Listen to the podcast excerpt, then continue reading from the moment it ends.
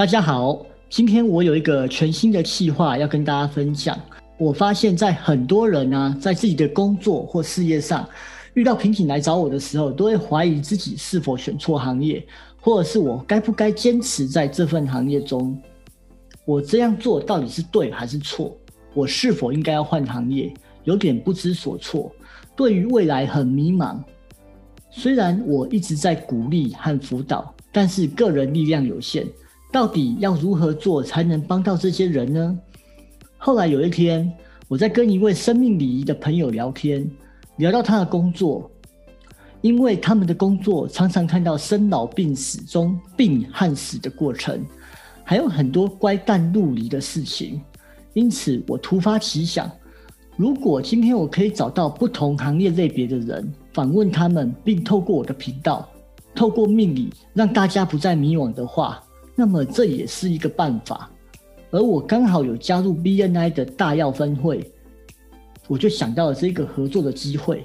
正因为如此，我想要利用这里面的各行各业来帮大家看到许多行业的真实情况。我称为命理三百六十五行。那最近啊，因为疫情的关系，很多人对于金钱都有些恐慌和恐惧，甚至会想要用纾困贷款方案。到底是不是要动用贷款呢？如果当初可以在做一些财务规划的时候预测到这一点，我是不是能够减少损失呢？财务方面不是我的专长，但是我找一位国内金融理财专家来跟大家分享。这位。CFP 的国际金融理财专家林俊杰，那我们就欢迎他来跟我们做个简单的自我介绍。欢迎。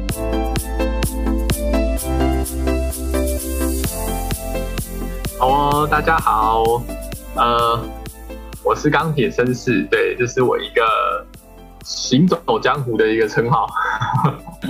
对，那我我是具备 CFP 国际认证高级理财规划顾问的一个证照，那是一个国际级的一个关于理财规划这个产业的一个顾问证照。对，那我过去其实在保险业八年的经历啊，对，然后呢，在三年前的时候开始转型成所谓的财务管家。嗯哼，好，那我会做转型，从保险业转成财务管家这一块的原因在于，呃，在金融保险这个，因为保险算金融的领域嘛。对。那在这个金融领域的过程当中，我发现一件事情，嗯，就是台湾其实从不管从家庭还是学校的教育里面，其实都没有完善的理财教育。是，然后加上很多的，呃，不管是家庭啊，还是人跟人之间很多的烦恼还有问题，其实都跟钱有关系的。嗯，所以我想要就是拓展财务顾问这个产业。对，对，所以呢，我本身就会是变成。透过规划来要来解决问题的，嗯，因为过去保险是以卖商品为主，提供这个工具，是。那现在财务顾问就会是以提供主要以规划这件事情来解决问题。嗯哼。那呃，还有一个就是说，就是跟我有测过一个天赋其实有关系啦。嗯哼，天赋。那这你是用什么测天赋的？呃，他是一个，他那个创办人是一个英国人，我记得。好像是一个英国人，然后他有设计了一套系统，嗯嗯，有一点点像我们在做那种心理测验什么那种。哦，是，对对对对对。然后，但是它的根源很妙，它是它是国外国人创的，嗯，可它的根源是来自于易经。这是易经，哇，那跟我有很大关系哦。嗯，对对对，好。但因为那个天赋测出来，我的能量的区块属于在钢铁那个区块。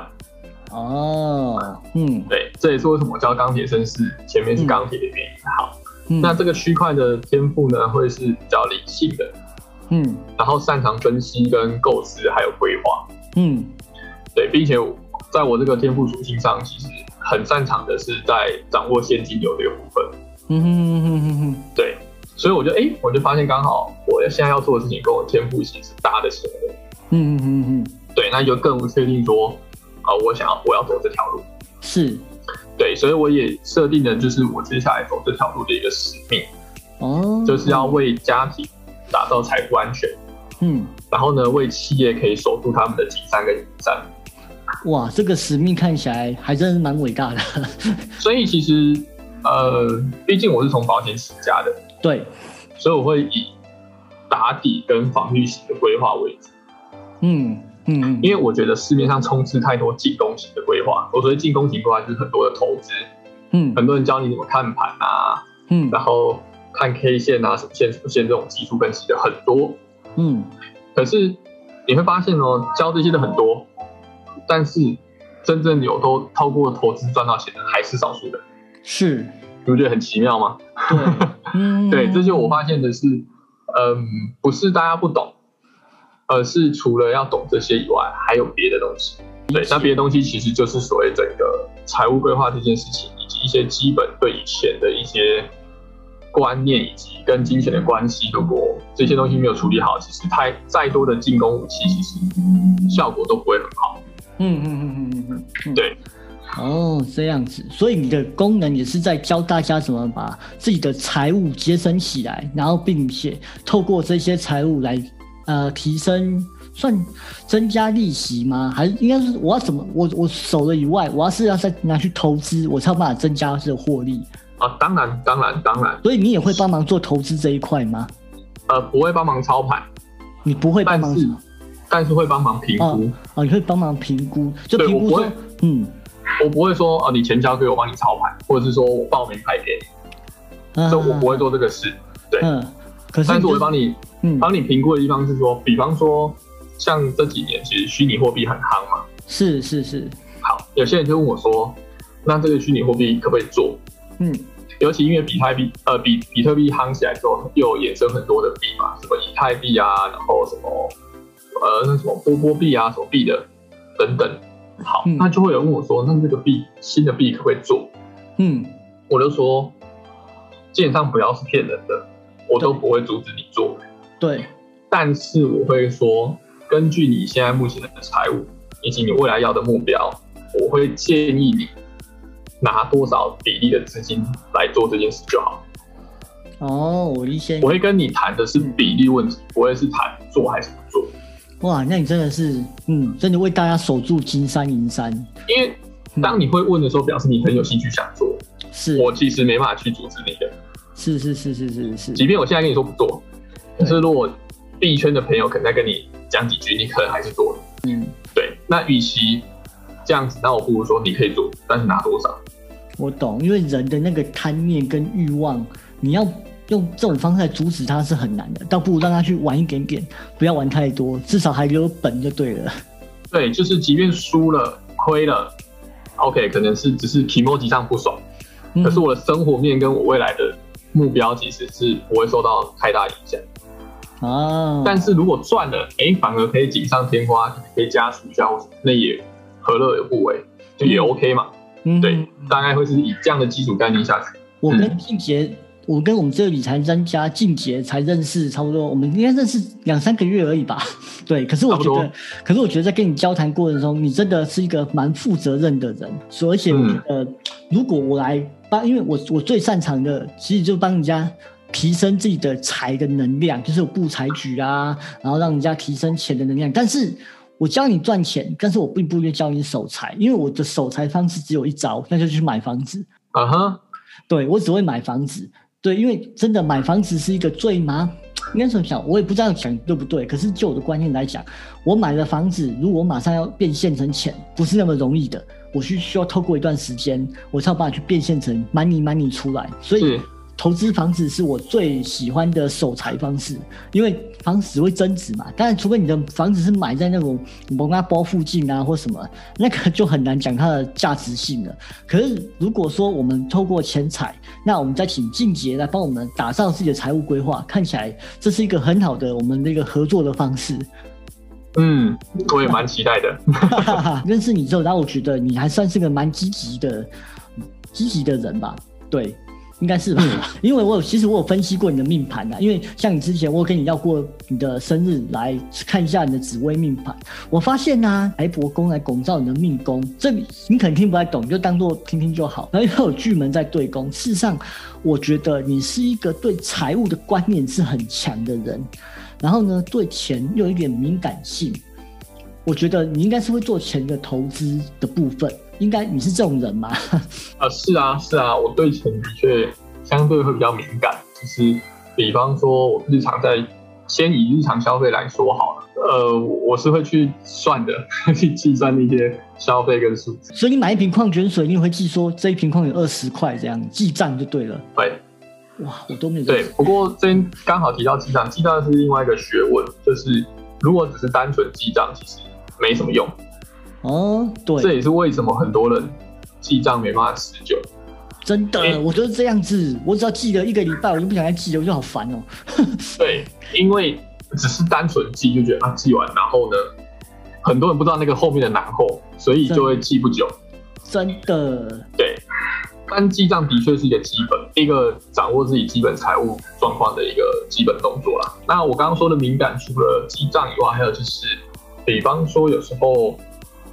我花钱，比如说像我今天早上买早餐来讲好，因为我身上的零钱就是还有五十九块，嗯，当然如果超过五十九块，我就要拿一百块钞票，所以呢，我的早餐就没有买超过五十九块，嗯，因为我不想增加零钱，对，对，就是我会对这些东西会比较敏感一点，在这个也对应到我的个性嘛，因为我个性其实相对也比较懒惰一点。哦，对，天良心就是懒，理财方式所以就是比较懒哦。对，在理财啊，在财务上，我尽可能用比较简单的方式，我不想做太多复杂的东西，嗯，太多复杂的规划，或者是我不会天天去看盘，对，去炒短线，甚至所谓那种一天内的那种当冲的操作，因为我觉得那个 我好累哦。第一个，我不是全职在做，比如说什么股票操盘手、基金经理的那种。如果我是全职做那个，我当然就自己的钱这边抄一抄嘛。可是我不是啊，我还有另外的工作，我不可能天天这样子按那边看盘。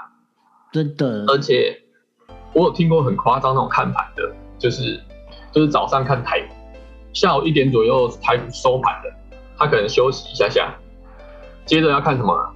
看欧洲的，看欧洲 欧股，因为台湾跟欧洲大概时差八小时。嗯。所以早上看完，然后过一下就看欧洲。欧股收盘之后呢，在睡觉休息，半夜爬起来干嘛？看美股。他就这样子一整天就把全世界三大盘都看完了，这样。嗯，我真的都听到，这有生活品质吗？对，就是有些人会做到这种程度啊，但我没有说这样不好，就是每个人的选择。是，可是我我就不会去做这种。真的，我也不喜欢。我反而是反过来，我会做的是所谓的被动型的投资方式。比方说指数型的投资，像 ETF 等等或基金这种定期定额的，嗯，对，因为就像其实，呃，我想应该蛮多观众朋友也听过巴菲特，就股神巴菲特，他有提过一个雪球理论，嗯哼哼哼，就是找到一个够湿的雪跟够长的坡道，对，好，那这个够长的坡道代表什么？其实就是要做长期投资，一个是时间拉长，一个就是要提早开始投资。嗯，对，所以我会比较偏向是这种的操作方式。其实我也不喜欢做这种投资啊，因为通常就是因为我的心脏不够大，而且每次还要盯着盘看。我觉得我人生一直为什么一直要盯着那个盘看，还要把自己搞得那么紧张兮兮的，然后不知道该怎么办。然后有些时候，哎，要为了那一点点，然后直接要卖或者怎样，马上就要做决定，我真的觉得会让我的心脏快停下来。所以我通常也是做那种比较长期的投资。可是我觉得。玩股票我觉得好玩，就是我丢进去，其实我们是可以算，我们是可以算出说大概什么时候会涨会跌，所以我通常玩的就是我丢进去以后，然后算，嗯，这只股票在什么时候会涨到最高，或什么大概会涨到几点，比如说它可能现在是我十块买入，我可能预测它会到七十，做到四十块，比如这样嘛，这样我就涨了。涨了三倍，卖四倍了嘛？对，那那我就开始算，大概什么时间点可以退出？比如说我一月投了，我可能在五月的时候就可以卖掉了。类似我喜欢买的是做这种，这应该也算长期投资吧？可以啊，可以啊，那种就是一种呃，有一种算是被动加主动的概念。对，这个其实行有余力，当然都可以做。对，哎，你有看 YouTube 啊？最近有好多那种就是。就短期就可以买赛马赌票赌什么，然后马上可以获利的，你有看到那个吗？你看到广告？这我这我倒没注意，但是我有看到广告，什么还有标什么什么每天赚多赚什么一块到三千块左右，嗯的一个广告，但我没有细看它是什么，它是左下角那个标语就这样写了。哦，其实我有加入，我曾经我有被吸引，我被吸引到了，但好险真的，我想说，我还是看一下人家搞搞什么鬼。他们说，他们就可以分析说，当期的运动指数哪一个比较好。你如果给我一万块，那你的获利是呃十几倍，反正就变成说，你我给你一万块，你可以帮我抄到十几万回来。我想，天哪，这是假的？可是后来，我就我就加到他的那个赖赖族群里面去看。然后他们就跟我说：“哎，你可以这样这样这样这样做。”我真的有点心动了，我差点把钱丢进去。后来想想不对，可以底下就是没有白吃的午餐。嗯哼，我就再去看，去看一下人家怎么讲这个东西。就有一半全部在讲诈骗这件事情，然后我就把 我就把这群主给关了，封锁了。对，所以各位朋友要记得，你们有钱可以学习去操作，但是骗人的千万不要去做。不过啊，我从你的命盘里面还有发现到一件事，就是。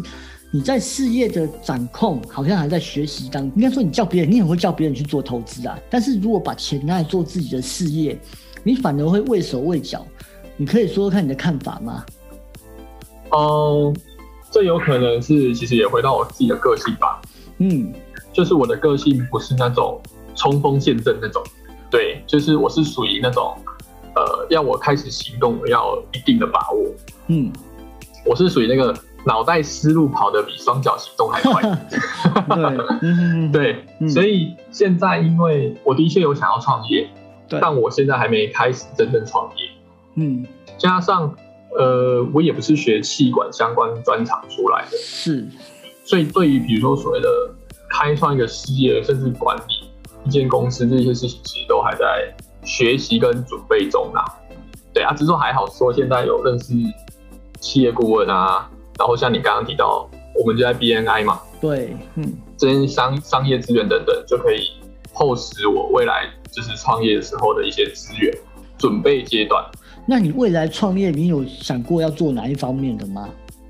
哦，就是财务顾问这块，财务管家。哦，对，哎，真的，你真的蛮适合做财务顾问。不过，我不，我不知道这是不是，因为我从我也是分析，我是。看命盘嘛，你知道我专长。对我觉得你有一缺点，就是你在说话的时候比较，对于某些客户你比较不擅长，说不出话，还是不容易沟通啊。这个对于可能就是对于某呃部分的一些客户族群啊或个性，可能讲话比较没办法跟他们对得到频率吧。像你做业务，大家都会说业务都很会讲啊，就是八面玲珑嘛，就是各种客户都可以。我觉得我是这种技能还没点开啦。对，所以说还是会有那种比较沟通不来啊，或者是比较频率对不上的一些族群。嗯，对，所以这个其实就是目前我在，因为我还是在保险业继续继续服务嘛。对，所以平时这样业务工作上的训练啊，还有就是，其实几年前因缘际会，我有去上过一种基本说话沟通表达的课。嗯，那就是其实就在。自己不断的练习啊，期也期许自己早日呢可以把这个技能点开，就可以什么客户都给 handle 这样，或者说，哎，这部分中层老师有没有什么建议的？上来建议。嗯，不会，命盘上，命从命盘上我就发现你是一个，你其实你是一个能力很强的人，只是说你不知道怎么去展现这个东西。就像说，你看，你可以去考那个，哎，刚刚你说什么证照啊？那个你说 CFP 是不是？对，那个证照，那听起来就是一个很很厉害的证照。对，我们有能力要会去把它表现出来。那这个部分，我会觉得说，其实你给人家印象就是个专业的程度。实际上，有些时候。也不需要像业务一样这样去讲话，可是我觉得你在关心人上面，我觉得应该是会是你的重点，就是你会懂得去看出别人的需求是什么。哦，嗯，对，这可能也许你还没开发吧。可是我先跟你讲，因为从你的脸型跟你的，因为你的额头算宽，那你的五官也是分明，因为你这是属于那种很积极的去服务的，只是有些时候就是会方向会错误。那我的建议就是说，像你这种脸型的人，你有些时候你可以多去用关心的角度就好。哦，好哦。对，我会觉得说你是属于那种长期付出型，别人会记得你的。你要像那种八面玲珑，那不适合你啦，你不适合那种八面玲珑的啦。对，了解。见人说人话，见鬼说鬼话，不是你的专长。你的专长就是你的专业斯文，这才是你。你看你那个，到时候我们会帮你弄个照片，你看多斯文，你就这是你的形象。对，好的。我的确是，嗯，对我个性的确也都是比较看长线，我我短线爆发真的蛮不擅长。对，所以我会觉得每一个人都是你的客户。你是一个讲话，其实讲像你的讲话声音是蛮平稳的，所以从平稳的角度来看，意思就是说你是一个，嗯，不是很，你是一个很稳健型的。那既然稳健型的话，我们就学会去关心别人，或去多去看别人的状况。你也不用多讲太多话，多讲太多话反而变言多必失。好，那哎，我想问一下，因为我看啊，你在二十六到三十五岁这个大限啊。就是一直在转换跑道或尝试不一样的事，你可以谈一谈你这几年在做什么吗？听到“大限”两个字，怎么觉得好像不太妙？没有，就是就是我们啊，我们简单来讲，我们在紫微命盘里面会有十年一个大限。那我们在台语有讲嘛，“斩斩尼几温，后外教轮”，那大限就是十年的意思。哦，原来是这样。所以我们在紫微里面，大限就是大运的意思。对，你主攻你在二十六到三十五这个大线这展尼啦，你有发现上面改题，或者是你在做什么事情，可以跟大家分享一下吗？因为我看到你就是一直在转换跑道这样。看到我一直在转换跑道，呃，二十六岁的时候，我想一下是几年？哦，二十六岁那时候我已经进保险业差不多一年了。嗯，所以其实一直到现在我都还是在保险业，所以职场的跑道其实。嗯，并没有转换哦，是哦，嗯，但有做转型，也就是说有在尝试不一样的事啦。哦，原来是这样子。对比方说，呃，就像我说刚刚说的，三年前开始就是单纯从保险业务逐步要转成所谓的财务顾问、财务管家这一块。嗯，但只是说他们都在金融圈里面，并没有真的很跳痛的大转换跑道这样子。嗯嗯嗯。但是也是有在做一些转转换转型啊。就是我想要，因为我虽然其实做业务，但是我还蛮讨厌推销的，坦白说。哦，对，所以我一直对于一直要销售卖商品这件事情是，并没有那么热爱，跟会有一些抗拒的。是，对，所以我觉得想要当我到有财务顾问这件事情的时候，我就想要从单纯的卖商品、提供工具这件事，嗯，转型到更前端一个全方位规划的角色。嗯。对，因为我觉得要先规划有了，有了规划，有了策略，才知道要怎么运用工具是最适当的。对，可是过去只会说没有这工具很好，很适合你，一定要。但是通常并没有真的很明白知道到底为什么要。嗯哼哼哼，了解。所以我就想要提供转型才提供这样的服务，是，而且也非常确定就是要提供这样的。OK，那不错啊。所以应该说，这二六到三五这段大线，应该是说，呃，因为财务顾问这一块，大概五年前其实就稍微开始有接触了。对，因为像我考这个证照啊，其实是因为我在保险业的主管他有这个证照，我才知道的。嗯，对。但是那个时候知道的时候，当下其实还没有多想。嗯，然后也只是边学多学一些。跟财商啊，跟理财啊，甚至税务什么相关的知识，嗯，可是对于到底要不要真的转成财务顾问这件事情，还没有很确定，嗯，所以可能就在这段时间就会不断的，呃，有一些思考、犹豫跟尝试吧，嗯，理解，对，那直到三年前才开始，就是越来越清晰跟明确说，对我要走这一块，哦，然后到现在，因为你呃，老师是说到三十五岁嘛，嗯。那我今年其实算三十三，OK，嗯，对。那现在我还有一些尝试，就是比方说，呃，我从去年开始写部落格啊，写文章，然后今年开始拍 YouTube。哦，你有 YouTube？你有 YouTube 频道吗？对，最近开始跟同事，我们是一个拼拍的一个频道啦，不是我个人的。好啊。对，然后像现在老师有 Podcast 嘛，其实我那时候。也有在思考说，我就是，哎，既然要拍影片录 YouTube，那干脆要不要也 Podcast 啊？这种都开一开，甚至，呃，大概从去年不是他另外一个频道也很红吗？就是那个 Clubhouse，嗯，Clubhouse，yes，嗯，对，然后说，嗯，老师也都去把它建立来做一做这样，嗯，就是提升曝光度就对了啦。对，就是会有这些的想法跟尝试啦，我觉得。那这些我觉得接接下来明后年这两年。我陆陆续续应该都会把它做起来。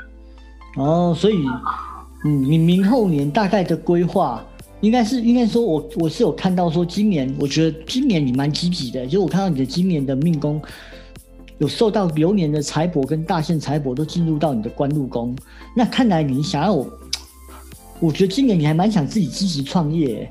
你是有除了拍 YouTube 这个是在布你的事业的局吗？还是怎么样？对啊，对啊，就是毕竟我现在还没有整个完全自己的团队嘛，对，所以只能先借助原本搞兴业团队的力量去 support 一下，嗯，让自己不要说什么事情都要自己来，然后 loading 很重就忙不过来这样子。真的，对啊，像其实其实我有问过我主管，我说。我就问我主管说：“哎，你有没有想要出来开间公司？”这样，其实我问过他，嗯，好。然后，因为我觉得在金融业、在保险业这一块，他教我蛮多东西，带我蛮多东西的啦。所以我想说，如果而且因为他资历也深，资源比较多，嗯，可能由他出来开公司，然后我跟着他这样，可能会比较容易一些。OK，嗯。但我的主管因为。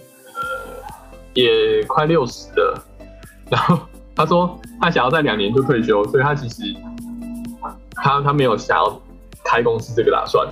哦，他现在的做法是他尽可能把他身上的资源都丢到我们身上，就是未来不用透过他，我们也可以运用这些资源。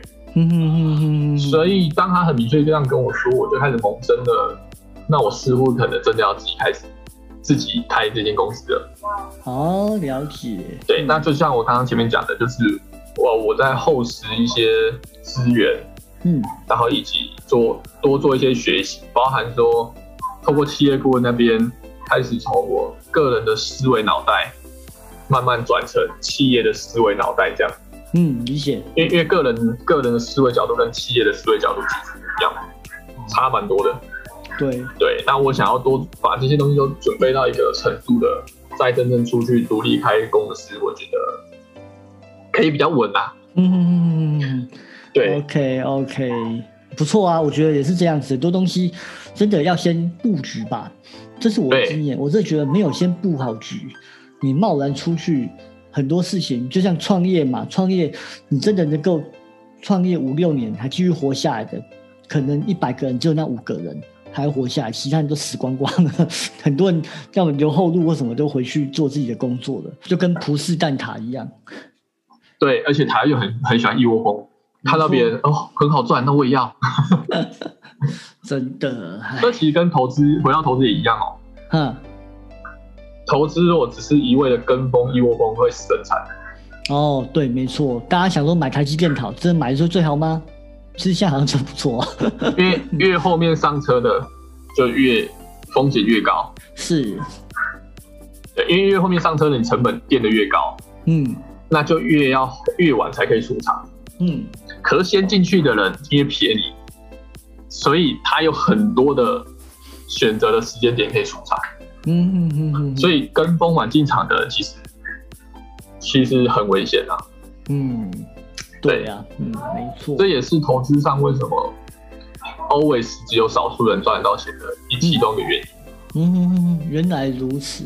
事实上啊，像我在很多客户也问我这种问题啊，就比如说我到底要创业，这是这个时间点创业好，或者是把钱拿去投资什么比较好？然后我觉得很多人就像你说的，其实有些人来问我，就是哎，我老师，我看到现在卖葡，比如说啊，我们讲葡式蛋挞，卖葡式蛋挞很好哎。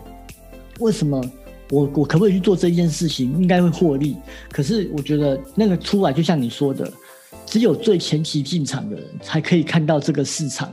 那他会在后面越来越多的时候，他开始要选择去退场这件事情。就像你对啊那样子，对，是啊，嗯。那所以我通常会建议他们说，把钱不要一直花在那上面，因为我会帮他预估说，其实这个产业就只有一下子，你你的个性根本不适合去冲这些事情。那通常就像说，我我刚刚有讲过嘛，我会鼓励别人去买房子这一件事情。对。那就像你你也讲了嘛，你就是说钱比只要花在什么地方都可以，只要不要去呃不要被你知道什么不要那不要不要被骗的那一种就行了嘛。对，就是因为有些就是比如像庞氏骗局啊或什么，就是很明显是诈骗型的，那当然就不要碰。嗯。可是如果除了诈骗型以外的，其实如果想尝试是可以尝试的，只是到底要用多少比例下去做？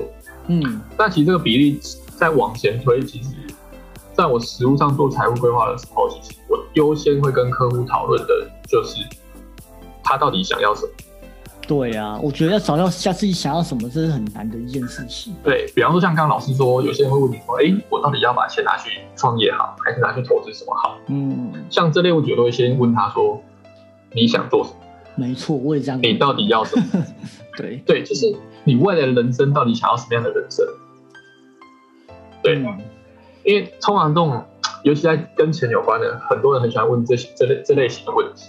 可是问这种问题啊，就很像是今天我突然跟钟诚老师说：“哎，钟诚老师，我问你哦，嗯，搭火车好还是我自己开车好哦，就看你想要享受什么样的感觉啊。？”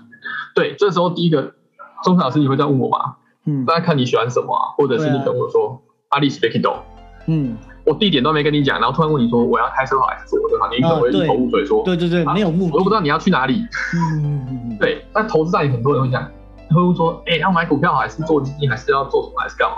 然后我就一头雾水说，但是你你你要干嘛？对，就是很多人都喜欢问哪个工具好，或者说现在到底要不要进场或什么。可是我们都我都还不知道你到底想要什么。嗯，对，所以这时候我都会先问说，那你你你你想要的结果是什么？真的，我觉得很多人在问问题的时候都要先想清楚自己到底要的是什么，不要什么都不知道就来问。那我最后一个问题想请教，就像我有些客户啊，嗯，他真的是是，你知道我们在紫薇里面有一个贪狼星，贪狼星这颗星呢，就是比较敢冲、敢冒险，然后敢贪。对，那种人呢，就是根本没有看自己的口袋有多深，就是贸然前进。那这种人你会怎么给建议？那另外一种客户就是，我想要投资，但是呢，我真的不知道我人生想要干什么。可是我现在就是觉得我不存钱、不投资好像很怪，别人都在投资，我没有在投资。那如果这种人，你会给他什么样的规划跟想法？哦，OK，好，首先前面老师提到那个贪婪心，是不是？对，好这类型的，我觉得它优点就是可能企图心强，嗯敢冒险，敢挑战，嗯这是他们的优势啦。嗯所以其实我觉得给他们建议就是，那就是冲之前嗯先找像我这样的专业财务管家做后勤，嗯，没错，我们先帮他规划好。像我常常我都会比喻说，我做的财务规划就是我提供客户一份财务地图，让他每份地图有个方向性去去走。对，然后如果说哎不小心走偏了什么，还有一个地图可以依据，还可以透过每年的检视可以拉回来到原本的轨道上。嗯哼，所以其实就是给他们先给他们一份这样的地图，那他们就是专心去做他们最擅长的冒险跟冲就对了。对，对嗯这种人最怕的是完全没自己不想，然后也没问人，也没有人可以协助，然后自己就是傻傻的一直冲一直冲这样。嗯对，但是啊这样子的人，其实如果说今天有一个专业的后勤可以 support 他的时候，其实那我觉得效果就会很好。嗯对，像、没错。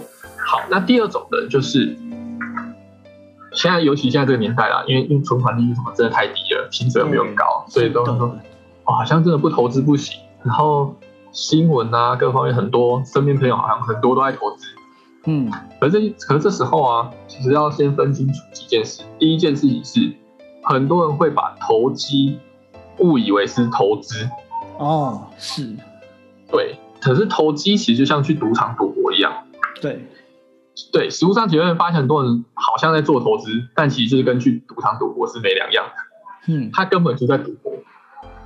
对比方说，很多人都是跟风，像我刚刚前面提到，很多人是跟风人云亦云。比方说，像去年台积电很夯嘛，护国神山，嗯有人喊七百块啊、八百块，甚至喊人喊有人喊到一千。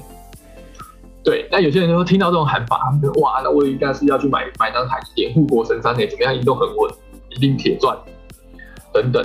可是这个就是跟风的，人云亦云，那就很危险的。嗯因为我可能今天进场，就明天就可能跌个五趴六趴，嗯可是因为台积电很贵，所以跌个五六趴，可能一股就跌了几十块。嗯那对于那种可能刚想尝试投资啊或干嘛的，可能就会吓到啊！我昨天才进，我今天就马上亏了几十块。他如果买个一张的，就会亏了亏了几万的、几十万的哦。嗯，很多人就会吓到。是，对。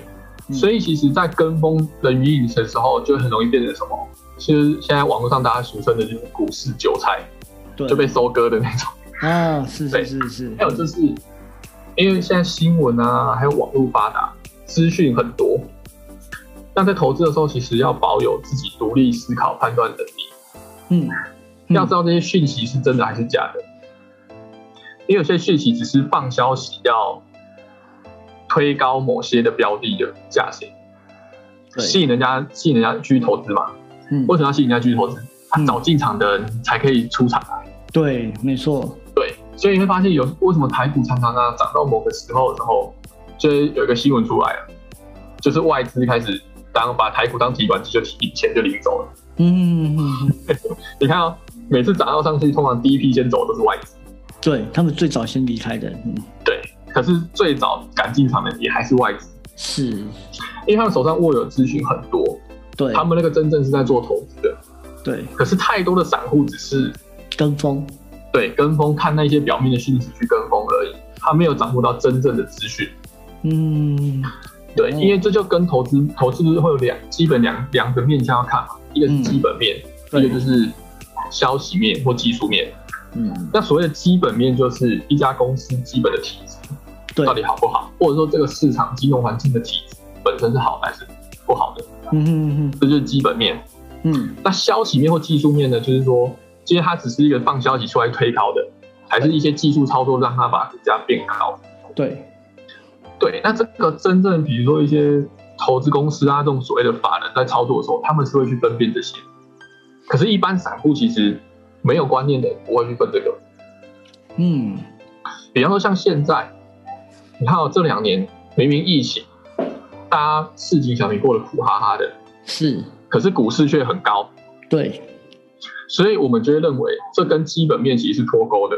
嗯，所以这些是钱堆出来的。不是真正经济很好，所以这种时候波动一定都会很大。嗯嗯嗯。那这种时候不懂的进去，很容易就变韭菜。嗯，理解。对，所以回到刚刚说的，就是，哎，我很想投资，可是我不知道怎么做。第一个，我还是回到回到最最初的问题是：你有哪些目标想要完成的？是。对，那这些目标，你又理想状态下，你想要在你几岁的时候，个别几岁的时候完成这些事情？嗯，无论是要买房也好，买车也好，结婚啊，甚至退休等等，我会跟他讨论他这辈子人生所有的目标，一次全部列出来。嗯，然后呢，并且一定要很明确的两个数字，一个就是金额，比如说买房子要多少钱，退休需要多少钱，这些金额要出来。再来就是时间，我想要几年后买到这间房子，几年后可以退休，几岁的时候退休等等。好。嗯，就回到刚刚周晨老师讲，你说你都会建议身边的朋友就是买房子，用房子把钱锁住。对，其实观念是一样的。嗯，就是说，如果你先透过一些工具的方式，然后你忘记那些钱的存在的时候，才容易存得下钱。真的，嗯，对你如果时时刻刻都看到那个钱，其实很容易就被花掉了。嗯，所以为什么银行户头的钱很容易存不下来？对，因为提款卡刷了领，撸进去就领得出来了。嗯，太容易花掉了。嗯，对，所以所以嗯，有时候我们都会说啊，就是一些金融界啊，我们那种专家都会说，最好要把钱累积下来，就是你开始存钱或做投资之后呢，就把那个钱判一个无期徒刑，把它忘掉。啊，我 你就真的可以把钱累积下来了。所以就是看得到的钱是留不住的，看不到的钱才会留得住。对，这是我们，这就是我们今天的结论。没错，没错，没错。嗯，不错，我觉得，我觉得今天静姐给大家很多不同的观念。那你觉得最近还有什么最新的资讯、理财资讯要跟大家分享呢？呃，两个部分吧，一个是跟保险有关的，嗯。因为刚好七月一号有一些新制上上上路，是，对。那首先就是因为我们寿险呃保险在计算那个费用的时候，有一个很重要的基础，那个叫做生命表。嗯哼，保险跟人我们人的生命周期是有关的嘛。对那那个生命表就是在看说现在台湾的平均的寿命到几岁。是，那七月一号开始要用新的一回的生命表，意思就是说台湾人的平均寿命延长了。嗯，那这个时候其实会有很有趣的现象产生，因为寿命延长了，所以寿险会变便宜。对，因为寿险就是陪我最后人离开的时候，但人越晚离开，那对保险公司而言风险就越低，所以寿险会变便宜。嗯。但反过来说，因为寿命延长，活的时间变长了，嗯。那我有什么东西开销有可能变大，嗯，就是医疗相关的，嗯，我有可能看病的机会变多了，对。然后生病的几率变高了，对，所以医疗险会变贵。哦，所以这次就跟我们讲说，我们的你说生命表是是延长了？那这件事情就是我们要赶快去做什么事啊？赶快重新规划吗？还是怎么样？就趁现在到七月大概还有半个月嘛，好对，这时候可以稍微重新的检视一下自己的保单，嗯看看自己，哎，尤其是在医疗相关的，呃，跟过去买的内容跟现在的医疗环境到底符不符合，搭不搭得上，有没有什么不足的地方？如果有就可以趁现在可以先去做一些补强。哦，对，刚好这是一个检视点，没有说一定要趁现在买保险，不是，嗯，而是这是一个刚好一个很好的检视的时机点。哦，所以大家听众朋友要赶快去检视一下自己的保单哦，趁在这个月。如果你觉得这东西还是有不懂，你可以写信过来，我们会帮你问静杰老师，让他帮你去好好的看一下你的保单。那同样的，既然我们要做财务规划的话，除了进杰的方式以外，别忘了老师这边也有新的方法要跟大家讲，就是家中的西南方的位置要打扫干净哦。虽然疫情，但是只要做好自己的清理，做好规划，说不定还是会有偏财运的。就像静杰刚刚讲的，你看你的保单卖一卖，你也有三百多万呢、对，我的保单卖一卖都还没那么多钱，气死了。